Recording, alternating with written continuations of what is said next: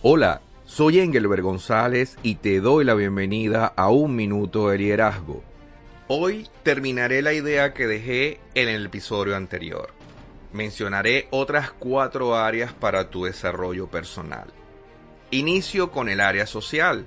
Implica las relaciones interpersonales más allá de la familia, con tus amigos, vecinos, incluso desconocidos. Otra área que algunos no quieren ni pensar en ella es el área física. Es tu relación contigo en cuanto al cuidado personal, ya que este es fundamental para el progreso. Por supuesto, también está el área del descanso, que podemos incluir en la salud mental. No eres una máquina, sino un ser humano limitado.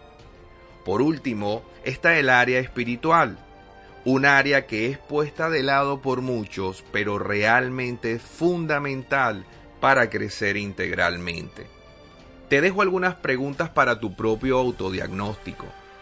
¿Tienes relaciones significativas y profundas con otras personas? ¿Ayudas socialmente, digamos? ¿Visitas hogar para ancianos y orfanatos? ¿Comes sano evitando las gaseosas, la comida chatarra, el exceso de azúcar y otros químicos? Haces ejercicio con mucha regularidad, debes aumentar o bajar de peso, aprovechas idealmente tu tiempo de descanso, planeas vacaciones con tu familia y así renovar tus energías y pasar tiempo con los seres más importantes, atiendes tu fe con diligencia o solo usas tu fe como amuleto cuando estás en problemas. ¿Tienes disciplinas espirituales?